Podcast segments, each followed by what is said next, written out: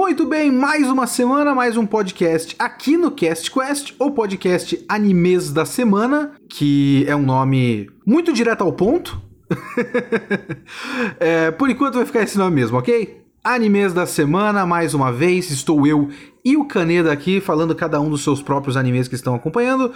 Eu vou falar hoje do episódio 2 de Somali and the Spirit Forest e do episódio 3 de Keep Your Hands Off Azoken. E o Danilo vai falar do episódio 3 de ID Invaded ou Id Invaded. Não seria Id Invaded? Porque invade a mente das pessoas? Uhum. E o episódio 2 de Natsunagu, ou o contrário, agora eu estou confuso com a numeração dos episódios do Danilo. Enfim, vai lá, Danilo, daqui a pouco eu volto com Somali and the Spirit Forest.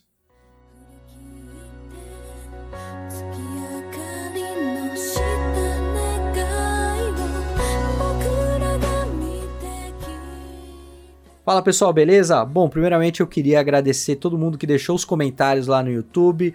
Eu gostei que o novo formato agradou. Eu fico muito feliz mesmo que vocês curtiram, né?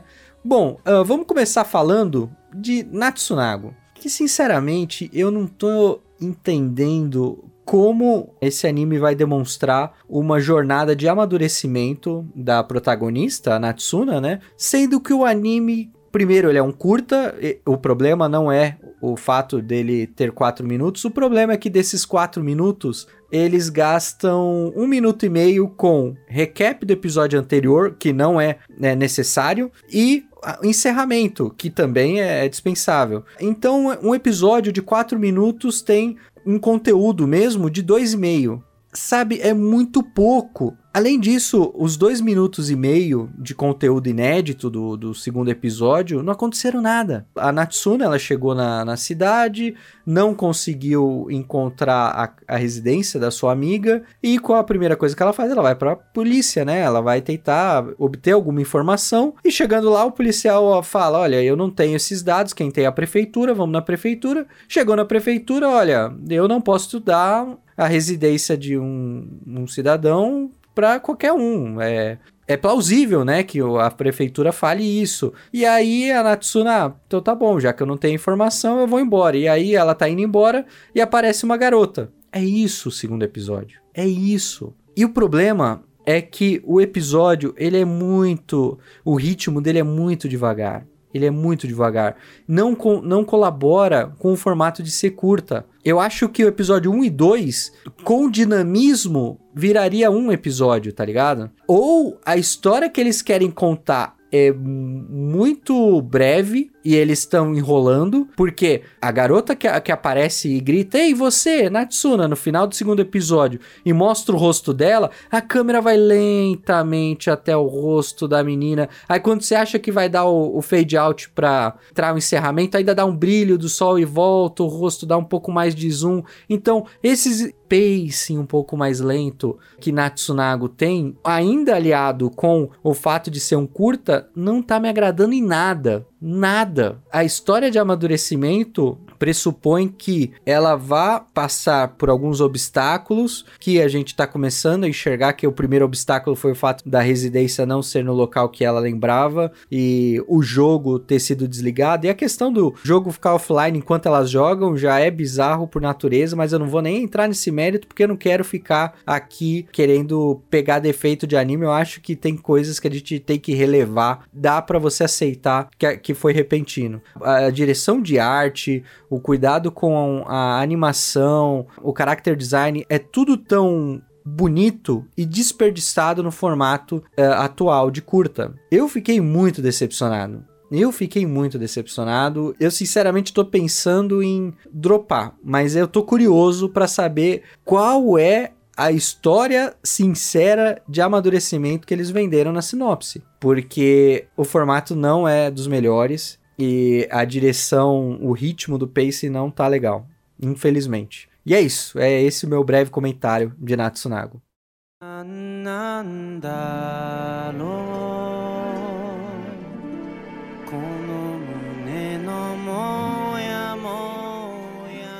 Somali and the Spirit Forest, episódio 2.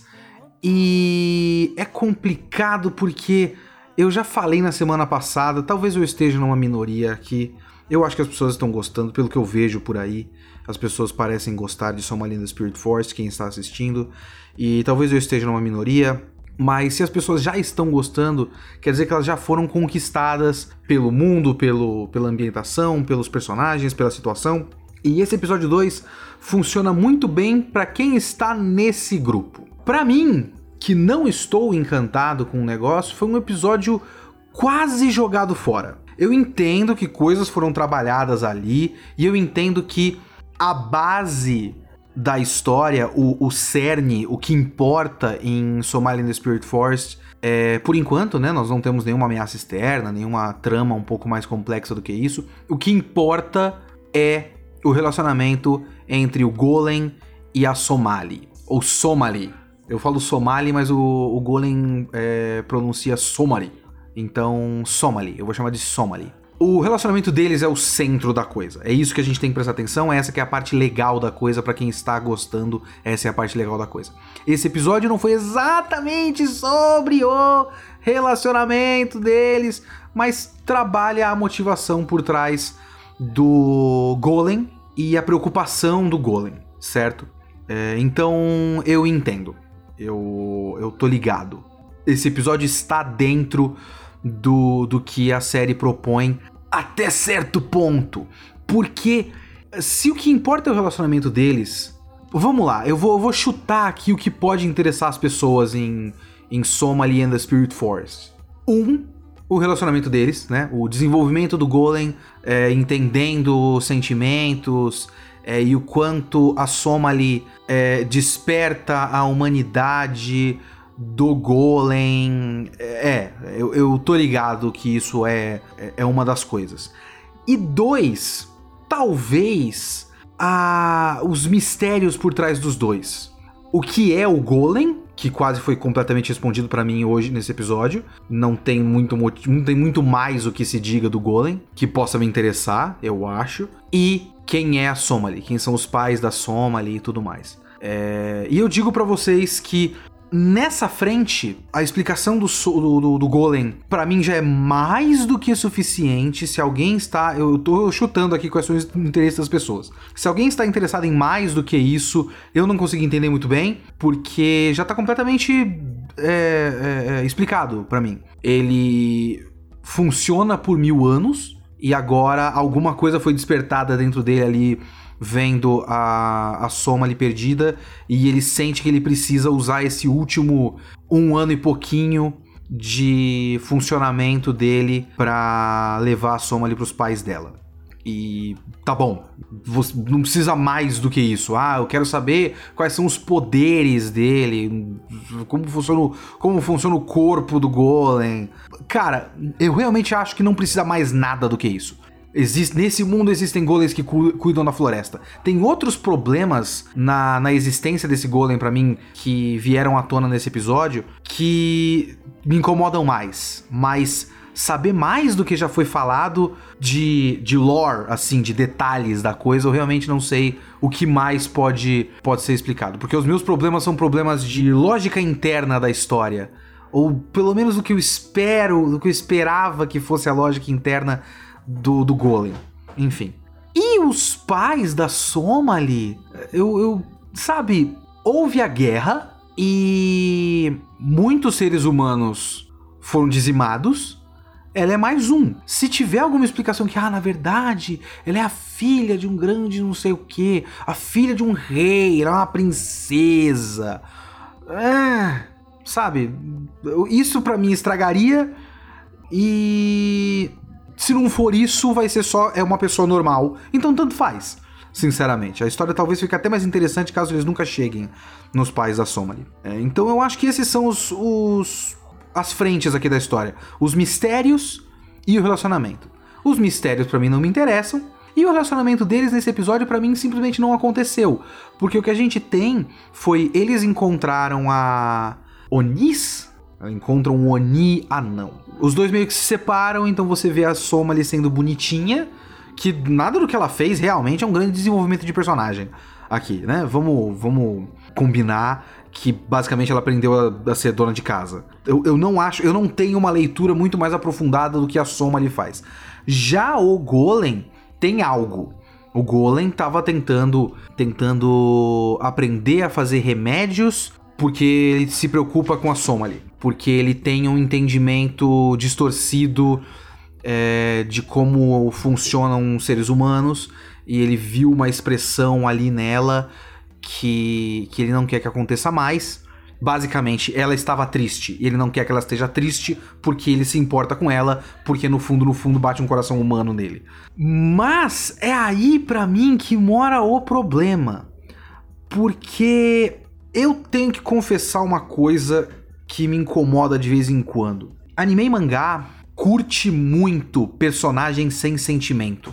Eles gostam muito da ideia do personagem sem sentimento, é estiloso, dá para você fazer muito bichonem de cabelo cinza ou branco, que é um homem sem sentimentos. Eu não sinto nada. Funciona como como mistério, funciona para essas histórias como in the Spirit Forest, é, é sexy, para muita gente é sexy. É, muita gente se identifica com isso porque realmente acredita que é uma pessoa super misteriosa. Eu sou um cara super misterioso. Eu me identifico muito com o fato de ele não ter sentimentos, porque eu também não tenho sentimentos. Essa coisa acontece muito. Eu conheci pessoas assim.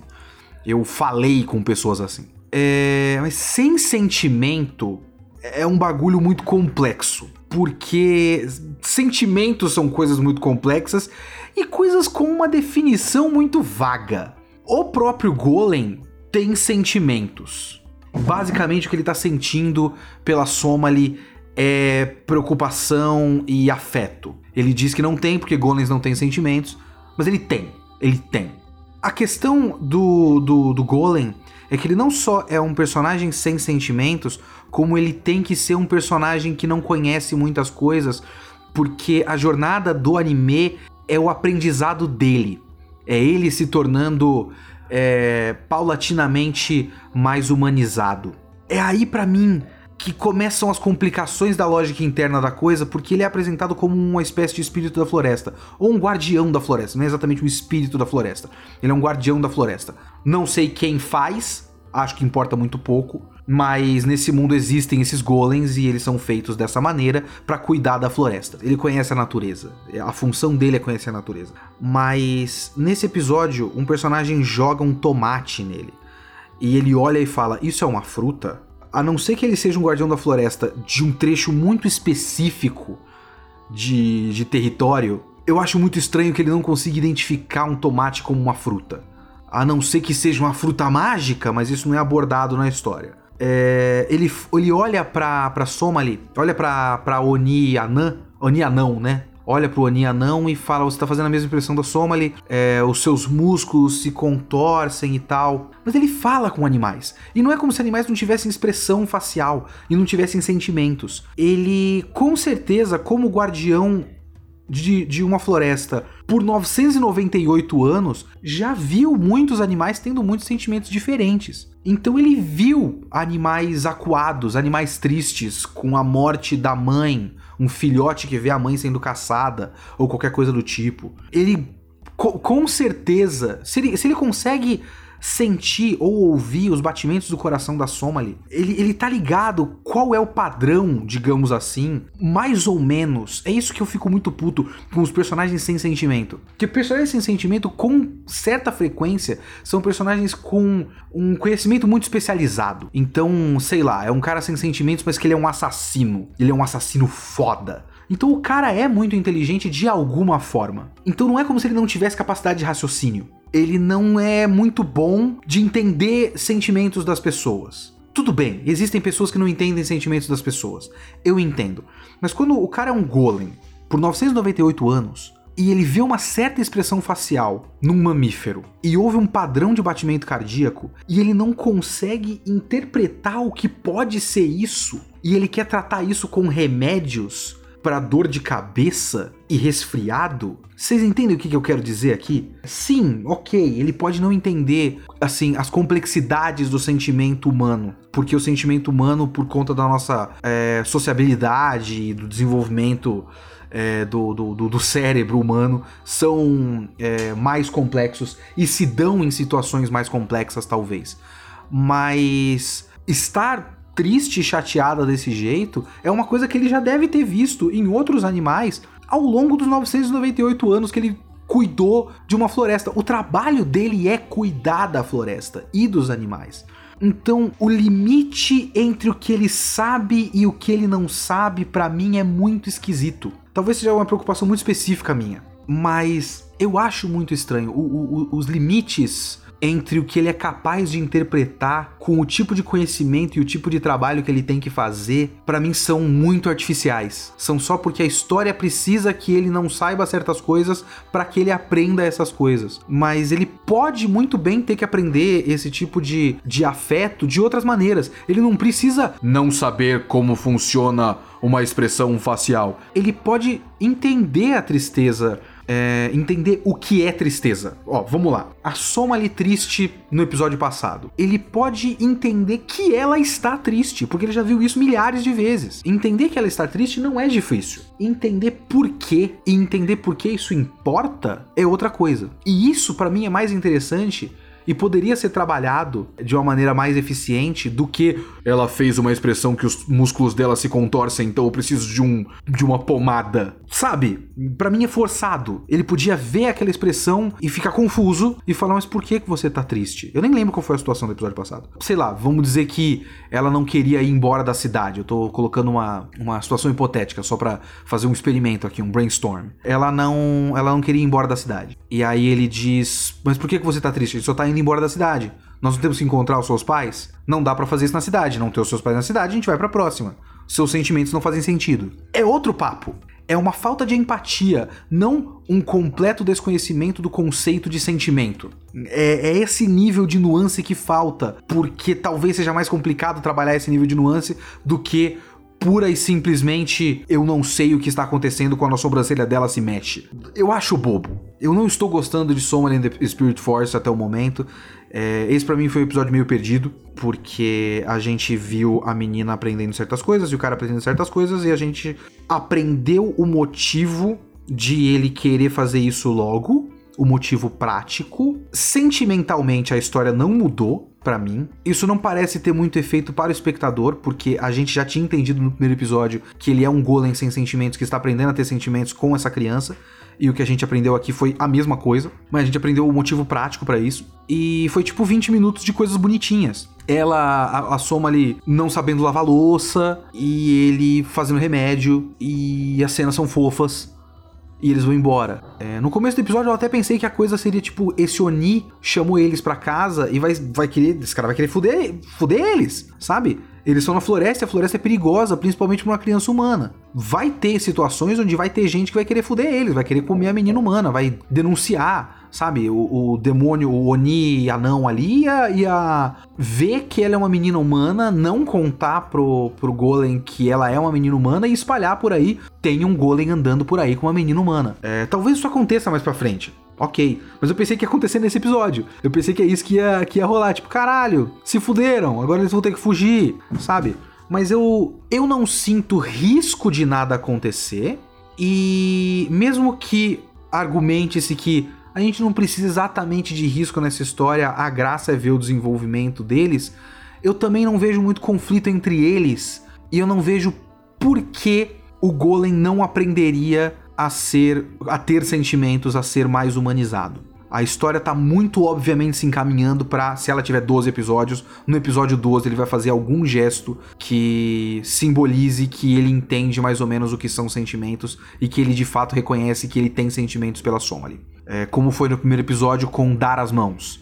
Ele não vê a função de dar as mãos, mas ele entende que isso pode facilitar para certas coisas e ele entende que isso faz bem emocionalmente para Somali. Então, vamos dar as mãos. É, o último episódio vai ter algum gesto desse tipo e você vai ver, olha que bonito. Agora ele mais ou menos entende. É, mas o conflito entre eles não consigo ver muito como isso pode acontecer, a não ser aquele momento forçado em que a Soma ele, ele faz alguma coisa que a Soma ele não gosta e ela sai chorando pela floresta e tem o um episódio em que ela vai estar tá perdida é, e o Golem vai encontrar ela na floresta chorando e eles vão mais uma vez recuperar a relação deles e perceber como eles são importantes um pro outro. É, e talvez a história acabe com o Golem morrendo e ela vai chorar em cima do Golem. Ah, papai morreu, papai morreu. Para mim, a, a evolução do relacionamento deles é bastante óbvia. O ponto final é bastante óbvio e eu não sinto nenhum risco ou conflito fora disso. Eu juro para vocês, no segundo episódio, eu tô pensando seriamente em não assistir esse anime. Eu vou tentar acompanhar, porque isso acontece com muita frequência. Esse é o foda de fazer acompanhamento semanal de anime, porque ele vira um compromisso. E aí chega num ponto que eu olho e falo, mas por que, que eu tô assistindo esse anime? Só pelo compromisso? Ou será que eu dou uma chance e de repente eu tô errado depois? Porque eu posso estar errado. Eu sei que para muita gente eu já estou errado. Então eu posso estar errado, eu posso ser provado o contrário no fim do anime.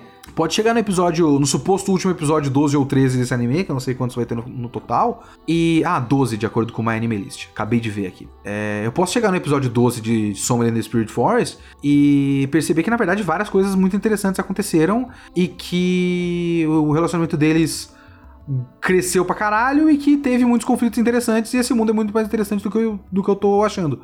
Então eu tenho que dar essa chance para provar que eu estou errado. Talvez. Mas assim, para mim, eu não tenho muito mais por que assistir the Spirit Force. Desculpe se você está gostando, eu não estou gostando. Então, é isso. Vai daí, Caneda.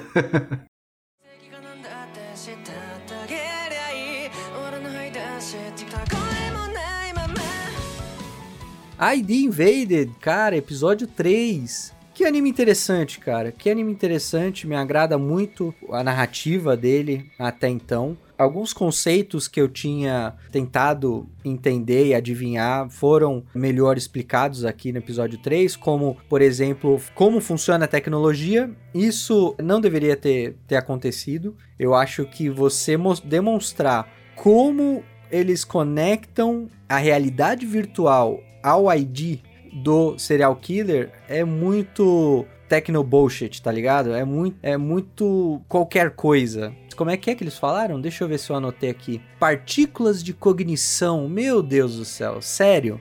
É sério que vocês tiveram que pensar nisso para justificar o uso da tecnologia, não precisa explicar, amigo. Não precisa. Eu já, eu já comprei a ideia de que você, de alguma forma, consegue criar uma realidade virtual baseada no ID do serial killer. Eu já entendi. Já tá bom. Não precisa criar uma tecnologia para isso e ainda mostrar que aquela arminha tem alguma utilidade para isso. É besteira.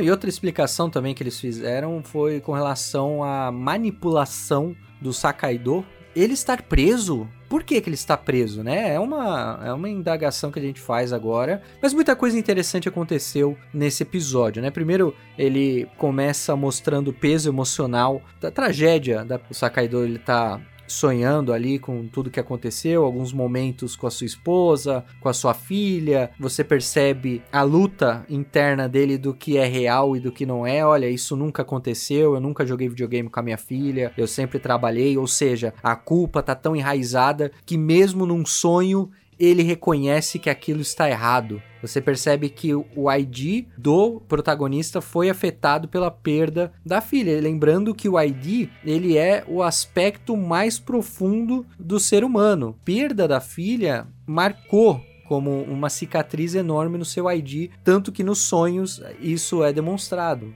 E por conta de todo esse passado triste, você vê a face de um detetive que Sim, ele pode até ser brilhante, até me explicaram lá no YouTube que é um jogo de palavras com o nome do personagem. Tradução Detetive Brilhante é uma tradução literal com o jogo de palavras de Saikaido. Realmente o grupo de tradução aí vacilou um pouco e ficou esquisito ler toda hora Detetive Brilhante, incomoda mesmo. Mas tudo bem, obrigado pela tradução, né? Senão a gente não iria assistir.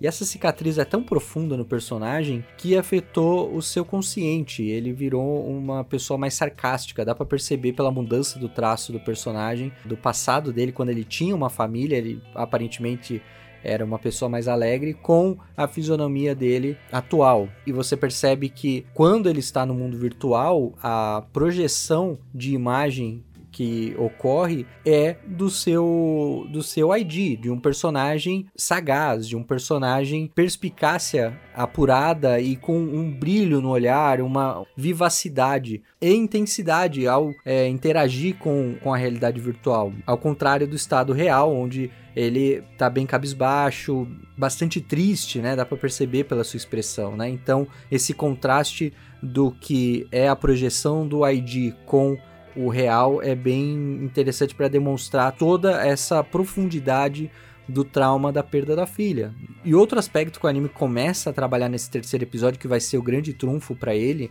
ser um dos melhores aí da temporada, é o. Nossa, o cara já falando que é o melhor da temporada.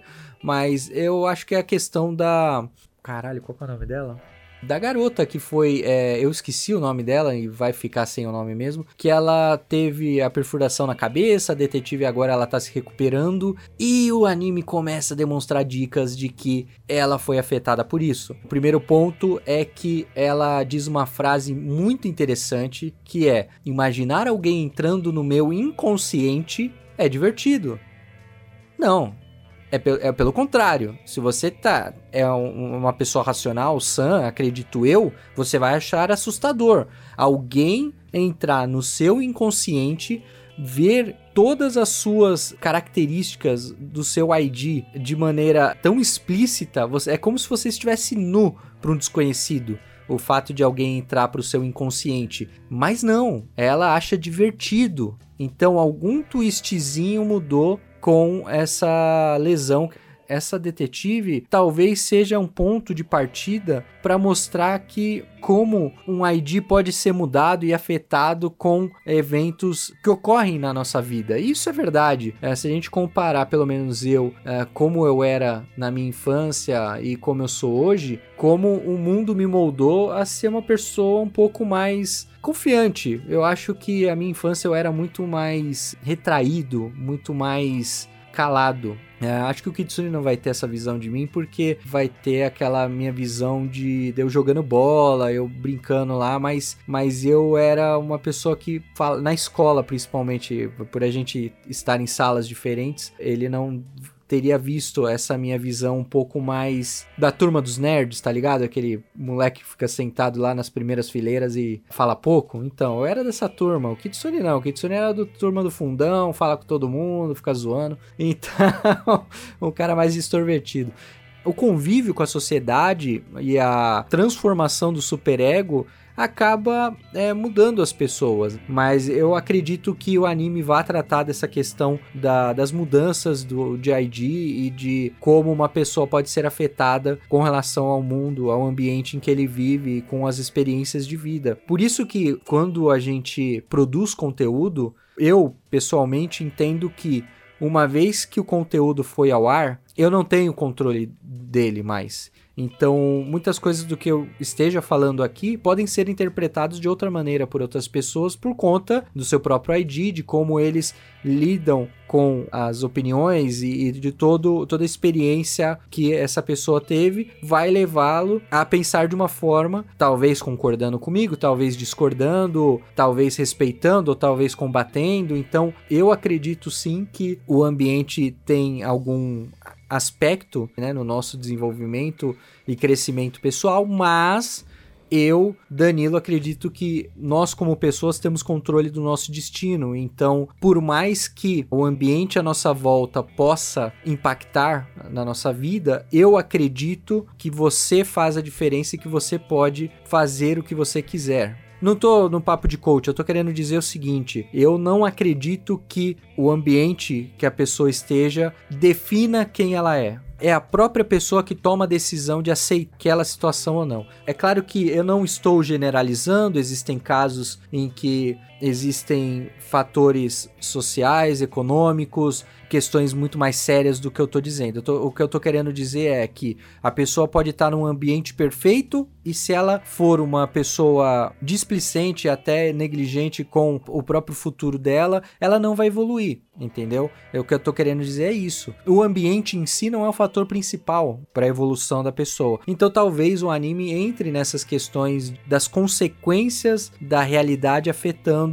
o subconsciente ali, que é o ID, né, o, a raiz da pessoa ali, demonstrando uma transformação. É uma discussão muito interessante que eu tenho essa opinião forte de que você tem é, o controle da sua própria vida. Claro, tem é, realidades em que a pessoa realmente não tem condições nenhuma de lutar pelo próprio destino. Existe uma desigualdade social muito grande e, e o cast não é sobre isso, mas o que eu tô querendo dizer é que eu acredito que a pessoa pode lutar por si e claro que o ambiente afeta, mas não é o principal.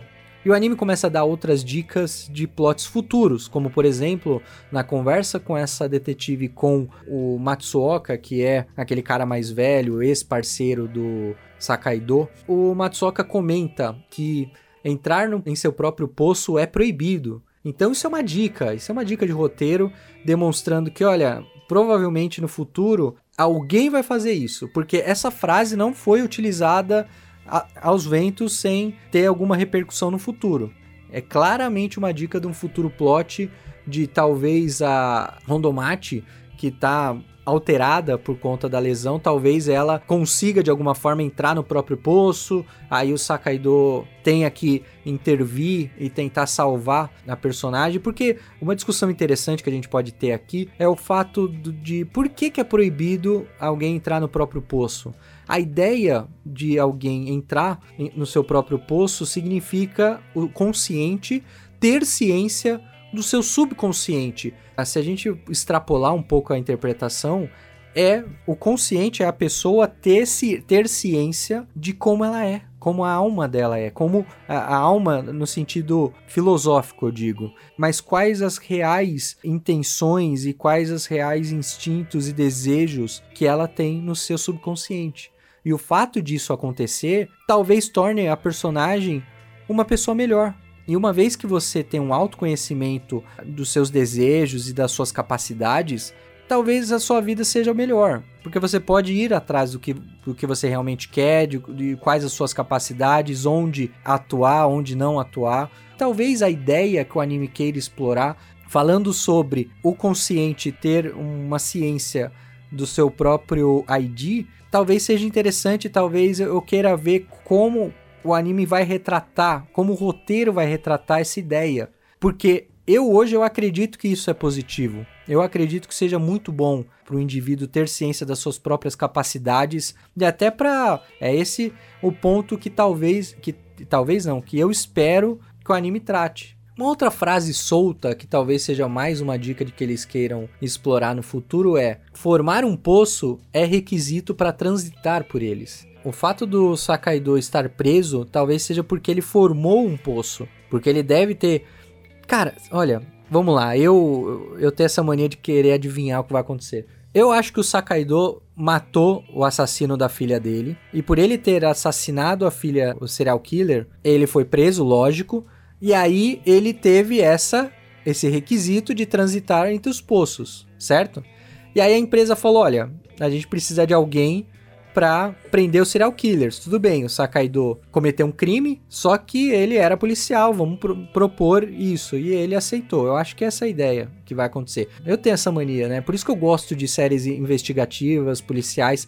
Enquanto eu assisto, eu vou formando teorias e vendo se eu consigo adivinhar. Eu tenho essa mania, não tem jeito. E aí entra outra discussão interessante aqui que o anime se propõe a fazer, expondo a diferença de personalidade entre o piromante e o perfurador. E você pode reparar que o piromante, ele não tem ciência do próprio ID. Ele não sabe quem ele é, porque ele comete os crimes, né? Ele faz os atentados para tentar é, resgatar um sentimento que ele teve ao assistir uma, uma tragédia de guerra, um, um, bombardeio ali que ele cobriu como repórter. Ele não tem ciência no seu consciente de que é isso que ele quer. Ele quer ver o caos, certo?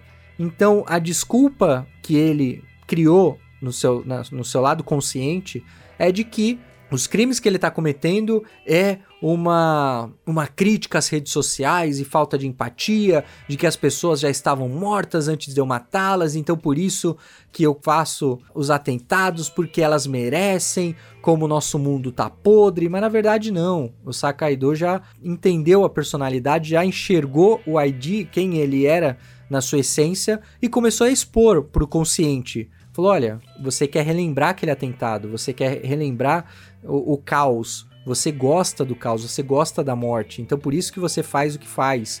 E aí ele começou a mani não manipular, mas expor a realidade pro consciente do serial killer a ponto dele não aguentar e se matar. E aí, que é um ponto muito importante, o, o perfurador estar presente na cena. O que que isso significa? Primeiro, a gente tem que partir do pressuposto que o Sakaido vai fazer essa manipulação com todo serial killer que é preso. Por que, que a gente pode ter essa certeza? O chefe dele já alertou de que ele não deveria fazer isso e ele fez com o piromante. Esse, é, então, isso é um fato de que ele ignorou as ordens do seu chefe imediato ali. E outra certeza que a gente pode ter é que o perfurador aceitou quem ele é. Ele tem plena ciência do seu ID, de que realmente ele quer perfurar as pessoas, de que ele tem uma satisfação na execução do, do crime. Pelo fato dele ter ciência do seu ID, a manipulação do Sakaido não funcionou. Porque o Sakaido, na verdade, ele expõe ao consciente o inconsciente, a essência da pessoa, do serial killer, ele traz à tona. Por isso que talvez aquela frase de entrar no seu próprio poço é proibido. Talvez a maioria das pessoas não aceitem quem elas são de verdade. E aí o anime está tratando desse tema em momentos diferentes para juntar tudo no final. Então isso é muito interessante essa discussão que o anime começa a tratar da ciência do seu próprio ID. Eu tô gostando muito de tudo que o anime se, se propõe. Eu acho que ele é mais do que um anime genérico policial. Eu espero também que exista uma expansão do universo da obra aqui, falando das consequências de uma agência ter esse poder de, de, de acesso né, aos IDs? Será que. Por que, que existe uma partícula de cognição só do serial killer e não da vítima? Por que, que não existe partícula de cognição de um cidadão comum? Entendeu onde eu quero chegar? Não vai ter. Esse anime não vai ter essa profundidade, mas poderia. Eu acho que esse tema é muito interessante, só que ele, ele acaba se limitando pela idade do público, porque eu não sinto que eles estão preocupados em ter um público bem mais velho. Eu acho que eles estão simplificando muito as coisas para poder ser palatável para audiência. O anime é uma obra original, então eu não sei até onde eles vão com isso, porque eu queria levantar se o mangá tem muitos volumes, até pra gente extrapolar até onde essa obra poderia ir, mas como é uma obra original, até sabendo dessa informação, ficou mais interessante o anime para mim, hein? Por saber que ele é uma obra original. Pena que o traço ele é um pouco genérico. Eu, eu esperava um pouquinho mais de cuidado no character design. Eu, eu sinceramente tô cansado desse character design sem muitas cores, tudo muito. sem muito detalhe, sabe? É uma, uma, uma uh, sem combinação de cores aqui, sabe? Não tem muita, muita sombra, não tem muita identidade. Tá muito genérico, cara. Infelizmente, é, saber que isso é uma obra original e, e tem um character design tosquinho desse é triste, na boa eu tô curtindo muito, eu acho que é um anime com bastante potencial de discussão, de entendimento e até de reflexão por parte da, do público. Espero que o, o meu papo ali no meio do, do cast não tenha entediado vocês, mas é, é, realmente um tema interessante que eu curto pra caramba e eu, eu gosto de, de saber um pouco como a mente funciona. E até rapidamente antes de encerrar o cast, eu recomendaria dois livros, né? Que é O Poder do Hábito e o Focus do David Goleman. Beleza, gente? Eu acho que esse, esse anime, você vê, abre bastante coisa pra gente discutir. Falei pra caramba, espero que vocês tenham curtido aí da minha reflexão sobre ID Invaded e eu tô muito curioso para vocês escreverem sobre esse anime. Então, Vamos lá, galera. Eu aguardo vocês nos comentários e vou passar a bola de vez pro Kitsune e até o próximo cast. Valeu!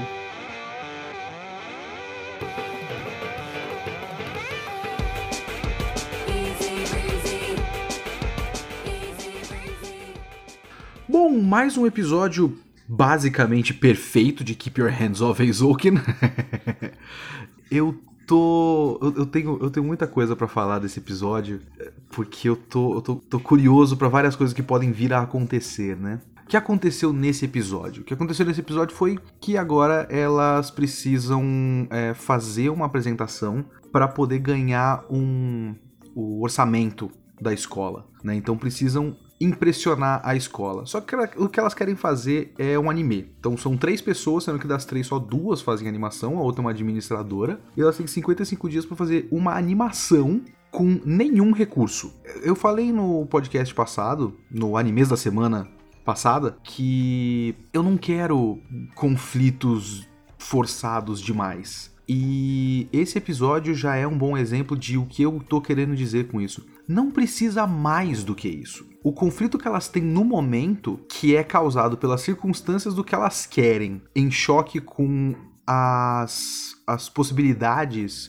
e os, as restrições que elas têm e o tipo de pessoas que elas são já é mais do que suficiente. Que nem elas estavam fazendo aquela discussão, a discussão Masaki Uasa muito puto com a situação da, da, da, indústria da animação japonesa, falando você vai ter que trabalhar 50 dias sem parar é, e sem dormir para fazer esse negócio numa animação de 5 minutos com 12 quadros por segundo. São muitos desenhos, elas são apenas duas, não dá. Então elas baixaram para três e tal. É, então eu gosto muito do fato de que elas precisam precisam trabalhar dentro das limitações delas e esse é o problema da história, sabe? Esse é o conflito, esse é o drama. E o que, elas, o que a gente está acompanhando aqui é o processo criativo para tentar criar alguma coisa dentro de limitações tão grandes. E aí você começa a ver o tipo de solução que elas arranjam. E é muito legal, porque a,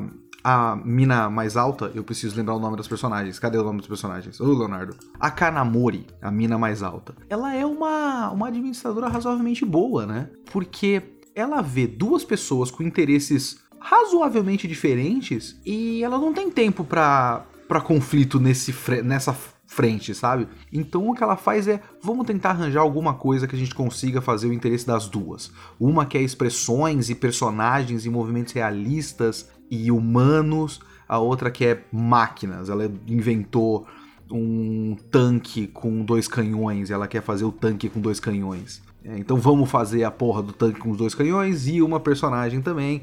E aí elas arranjam a história de que vai ser uma colegial que, que vai lutar contra o tanque, né? É, eu gosto muito da parte desse episódio onde elas estão passando pelas ideias da, da menina que eu também não lembro o nome, Asakusa. E olhando e falando, não dá pra usar isso aqui porque o cenário é muito complexo, não dá pra usar o outro porque o cenário é muito complexo. Então, tipo, é um pouco da. Um, um pouco de mostrar o tipo de, de escolha que se faz, né?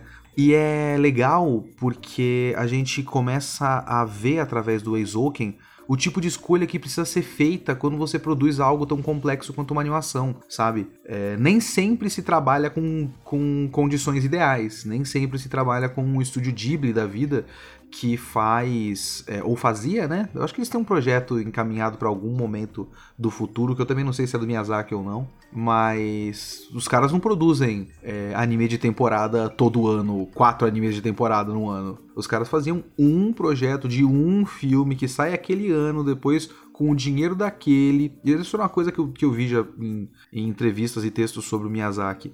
Ele sempre tinha essa filosofia. Ele fazia aquele projeto e com o dinheiro daquele projeto ele financiava o próximo projeto. Então, beleza, o Shihiro fez dinheiro no mundo todo, vamos pro próximo depois do Shihiro. Vamos pegar o dinheiro do Shihiro e vamos fazer outro filme. Que provavelmente vai sair daqui a uns dois anos, porque vai ser muito complexo de fazer. E aí vamos fazer o próximo, que eu nem sei qual foi o próximo, de repente foi o Castelo Animado? Talvez. Então, elas trabalham exatamente no contrário. Elas têm muito pouco tempo, absolutamente nenhum recurso. Então, as escolhas que elas têm que fazer são escolhas práticas. Não são escolhas exatamente artísticas, são escolhas práticas. Mas são escolhas práticas que nascem de um senso artístico. E eu me identifiquei muito com uma coisa ali. Lógico que eu me comparar com essas meninas que são, tipo, geniais, as personagens dessas meninas, né? É, e eu que sou um merda me comparar com elas, não dá. E eu não fiz nada na vida. mas das ideiazinhas que eu tenho na cabeça para fazer histórias um dia, eu acabo trabalhando muito como elas acabaram trabalhando desse é, essa história da mina com o facão, que é trabalhar com a cena. Tipo, elas têm três minutos. Então não vai ser uma história complexa que elas vão contar. Lógico, tem esse, esse caso.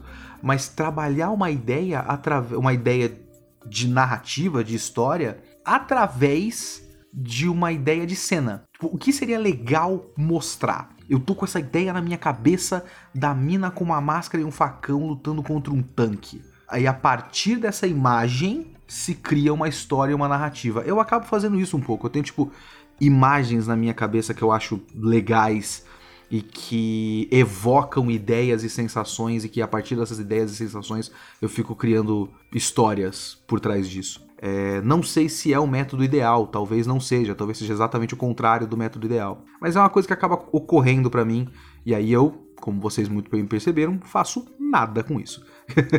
Mas eu é, eu achei interessante isso. Então, é, eu gosto de acompanhar o processo criativo, eu gosto de acompanhar o processo criativo dentro da limitação, e eu gosto como o processo criativo e a limitação são os conflitos. É, mas não é só isso que é o conflito dessa história, porque eu tô sentindo uma outra coisa que pode vir a acontecer. Antes de eu falar dessa coisa que pode vir a acontecer, eu tenho uma outra coisa que eu, que eu acho curioso aqui, que é a parte que elas estão desenvolvendo a animação, porque tem muitas partes que são a imaginação delas e tal.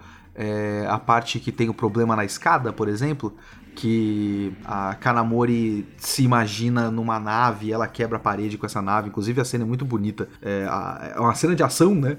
Dela quebrando a, a parede e depois as minas estão lá embaixo. É uma cena bem engraçada, eu gosto muito dessa cena. É, mas isso não é criação de, de animação, né? Isso é a imaginação delas viajando. Mas no final tem uma imaginação, uma, um processo criativo de animação. E aí eu fico me perguntando até que ponto aquilo ali representa algo próximo do resultado final da animação delas. E eu quero muito ver como o anime vai resolver isso, porque elas são limitadas, né? É, elas são minas de 15, 16 anos para começo de conversa e elas não têm nenhum recurso.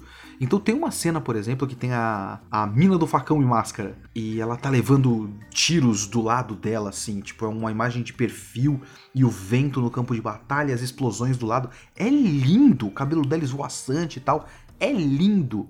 Eu quero ver quando chegar a animação de verdade das meninas se o anime Keep Your Hands Off Eizouken, a obra de Masaki Yuasa, vai diferenciar a idealização na cabeça delas com o resultado final provavelmente bem mais medíocre, dadas as condições muito limitadas que elas têm de material e tempo. É, isso vai ser curioso, isso aqui vai ser um processo interessante. Mas o que eu estava falando de outro conflito é que eu acho que tem coisas borbulhando nessa história da principalmente nascendo da personalidade da Asakusa. E da Mizusaki também, que é a menina modelo, desenhista de personagem. É, o choque da Kanamori com as duas meninas, as duas artistas no caso. Tem aquela cena no começo, e tudo isso é feito de uma maneira muito leve, muito gostosa. Tem aquela cena no começo que tem a reunião, que elas falam, aqui agora é profissionalismo. E a Kanamori tá, tá declarando os gastos e o que, que elas têm que fazer e tudo mais. E as meninas ficam se distraindo com as borboletas e com o Tanuki. E, e é muito engraçado para começo de conversa, é maravilhosa essa cena. A legenda do Crunchyroll é muito boa, vem em mim guaxinim, é, brabuleta, brabuleta, é muito engraçado. Eu dei muita risada com a legenda e dei muita risada com a, com a cena PC. E depois tem um diálogo da menina Mizusaki com a Kanamori falando da Asakusa na hora que elas estão com fazendo umas, uns, uns, serviços ali de, de, concerto e a Mizusaki falando nossa mas a Asakusa é legal né? Ela ela se ofereceu para ajudar e tal. E a Kanamori fala não não é bem assim.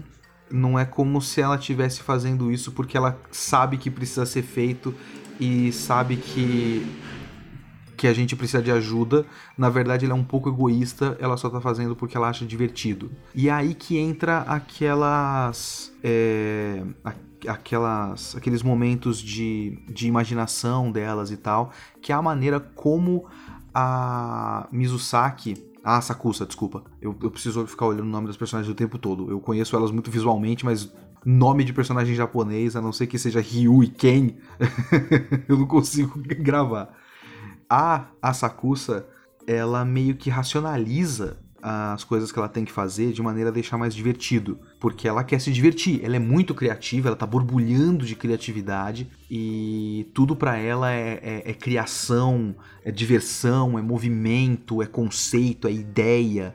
É... mas não tem muito mão na massa, não tem, quer dizer, ela desenha, desenha pra caralho, desenha muito, ela faz as coisas e tal. Mas a criação de um anime demanda muito, muito, muito trabalho na prática. E eu fico imaginando quando começar a ter momentos em que o trabalho de fazer um mesmo desenho várias vezes não vai ser tão legal para ela. E ela não vai gostar de fazer o trabalho, porque não é divertido. A Kanamori já falou que a Sakusa é egoísta. Eu não acho que esse anime vai trabalhar esse conflito de maneira tão forte, no sentido de, de, de ser um conflito pesado, de discussão e gritaria. Não acho que vai ser um grande drama. Mas é alguma coisa, é um conflito e é um conflito interessante. Porque é um tipo de pessoa que existe, sabe? Eu vou dar um, um exemplo com o Augusto, meu filho. O Augusto, ele gosta de, de brincar pra caralho, obviamente, porque ele é uma criança de 4 anos, ele gosta muito de brincar, ele gosta muito de correr.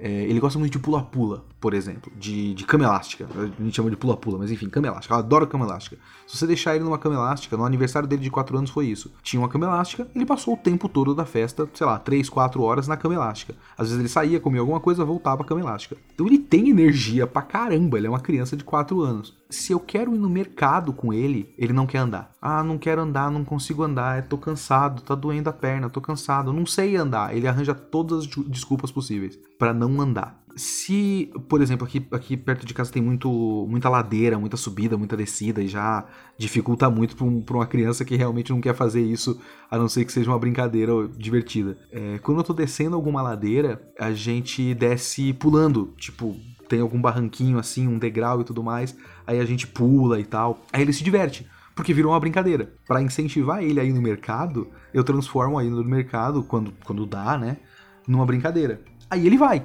porque ele não tá andando até um, um, lugar chato só porque tá andando. Ele tá brincando de pular. E brincar de pular é legal. Andar até o mercado não é legal. É um. Quando eu vi a, a, essa conversa da Mizusaki com a Kanamori, eu lembrei muito do Augusto. E eu tô pensando em momentos como esse, que podem gerar problemas entre elas e gerar problemas para a apresentação que elas têm que fazer. Porque elas já têm muita limitação e muito pouco tempo. E pode chegar o momento que a, a Sakusa não quer fazer uma coisa chata. Ah, eu não quero fazer esse desenho de novo, eu já fiz esse desenho, eu não quero fazer a versão desse desenho só que um pouquinho mais pro lado, ou qualquer coisa do tipo.